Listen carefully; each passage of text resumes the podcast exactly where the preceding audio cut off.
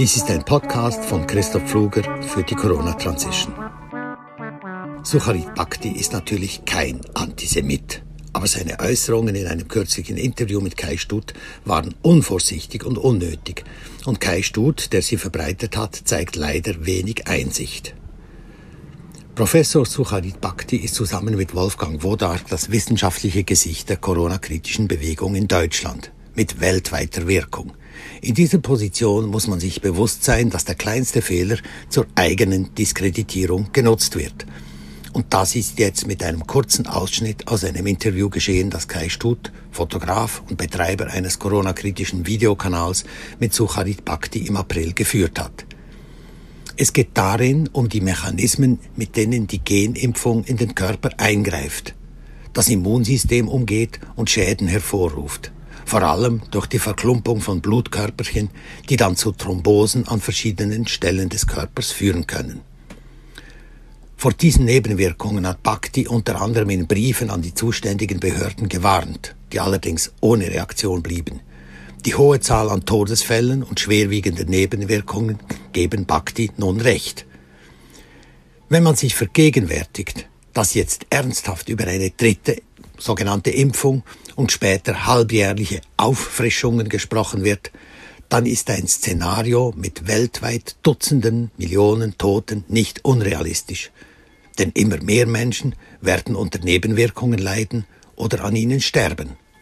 Schon jetzt liegen die negativen Wirkungen der zweiten Dosis über der ersten. Für Bhakti ist das die Hölle auf Erden, wie er sagt. Er wirkt in dem Interview mit Kai Stutz sichtlich erregt, denn seine Warnungen werden ja nicht ernst genommen.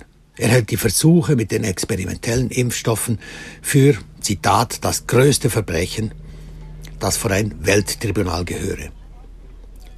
Das muss man doch sagen dürfen dann macht Bhakti eine wirklich unnötige und unvorsichtige Aussage, die Kai Stut nicht aus dem Interview geschnitten hat und die nun zu einem veritablen Shitstorm geführt haben.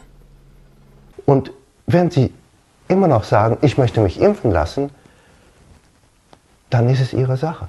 Das ist in Ordnung. Dann können Sie aber versuchen Sie nicht Zwang auszuüben dieser Zwang wird ausgeübt. Es wird ausgeübt in Israel, es wird ausgeübt in vielen anderen Ländern schon, kommt es schon. Und wenn ihr nicht aufpasst, kommt es hier so schnell, so schnell, dass ihr nicht wisst, was euch getroffen hat. Schneller als der Blitz. Und wenn ihr so indolent seid und nicht aufsteht und sagt, nein, mit uns macht, macht, macht ihr das nicht, dann ist es um euch geschehen. Und dann wird werdet ihr auch nicht die Möglichkeit haben zu flüchten. Israel, die Israelen können nicht mehr flüchten. Das Land ist zu. Das wird hier passieren. Und ich wurde mal gefragt von einem Amerikaner, was ich zu Israel zu sagen habe. Ich sagte, für mich, die Israelen, dieses Volk, das ich mehr bewundert habe als irgendein anderes Volk auf der Welt. Ich war ein Judenbewunderer.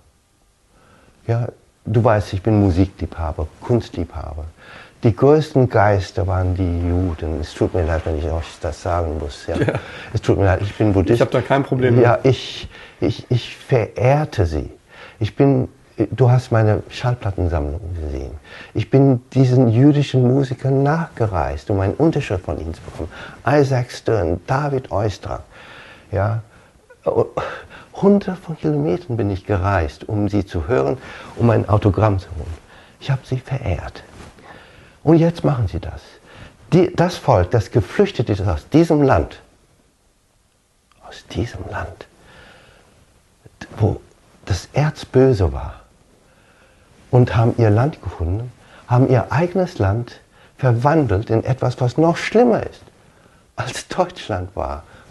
So unfassbar. Und dann habe ich den Amerikanern gesagt, das ist das Schlimme an den Juden. Sie lernen gut. Es gibt kein Volk, das besser lernt als sie. Aber sie haben das Böse jetzt gelernt und umgesetzt.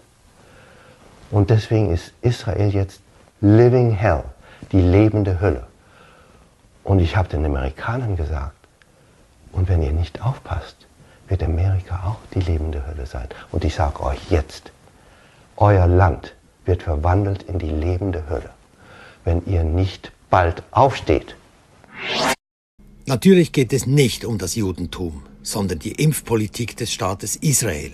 Und natürlich ist der Vorwurf des Antisemitismus aus dem Zusammenhang gerissen. Das Framing ist selbstverständlich perfid, aber das sind die Regeln des Spiels, und wer sie nicht kennt, wird zu ihrem Opfer. Kai Stut hätte das wissen müssen. Er hat zu dem Vorfall inzwischen ein Video veröffentlicht, demgemäß er, Zitat, diesen Tag am liebsten aus der Agenda streichen würde, Zitat Ende. Er hält Bhaktis Wortwahl für entschuldbar für einen Thailänder. Seine Aussagen seien für einen Rufmord missbraucht worden. Beschämend für eine Demokratie, wie er sagt. Schuld sind also andere. Aber kein Wort der Reue, das Video veröffentlicht zu haben. Keine Einsicht, dass auch auf unserer Seite des Corona-Grabens heftig dramatisiert wird. Die öffentliche Corona-Kommunikation ist längst zu einem Schlachtfeld geworden, in dem die Gegner über die ungleich potenteren Waffen verfügen. Da sollte man wenigstens die Spielregeln besser kennen, damit man sie gezielt und möglichst ungestraft brechen kann. Hobbyjournalisten sollten da besonders vorsichtig sein. Wie groß ist der Schaden? Die Partei Die Basis, deren Spitzenkandidat Sucharit Bhakti ist, sieht in dem Vorwurf des Antisemitismus, Zitat, eine absurde Unterstellung, Zitat Ende. Dass der Vorwurf Wähler in nennenswertem Ausmaß abschrecken wird, ist unwahrscheinlich. Der Goldeck Verlag hat sich gemäß dpa bereits von seinem Starautor Bhakti getrennt. Zudem hat Sigmund Königsberg, Antisemitismusbeauftragter der jüdischen Gemeinde Berlin, Strafanzeige gegen Bhakti wegen Volksverhetzung gestellt. Ob überhaupt Ermittlungen aufgenommen werden, ist noch offen. Ich habe mit zwei Freunden über den Fall gesprochen, mit einem skeptischen Arzt und einem politisch aktiven Kritiker der Maßnahmen. Der Politiker hält Bhaktis Fehler, obwohl verständlich, für schwer entschuldbar und wird ihn nicht mehr zitieren. Der Arzt, der mit seinen Kollegen mehr Fälle von Nebenwirkungen beobachtet als von Corona selber, hält ein Eintreffen von Bhaktis Horrorszenario für durchaus möglich. Und dann sagt er, Verzeihen wir Bhakti diesen Ausspruch, wie wir auch Nelson Mandela einiges verziehen haben und vor allem er seinen Peinigern verziehen hat. Christoph Pfluger für die Corona Transition.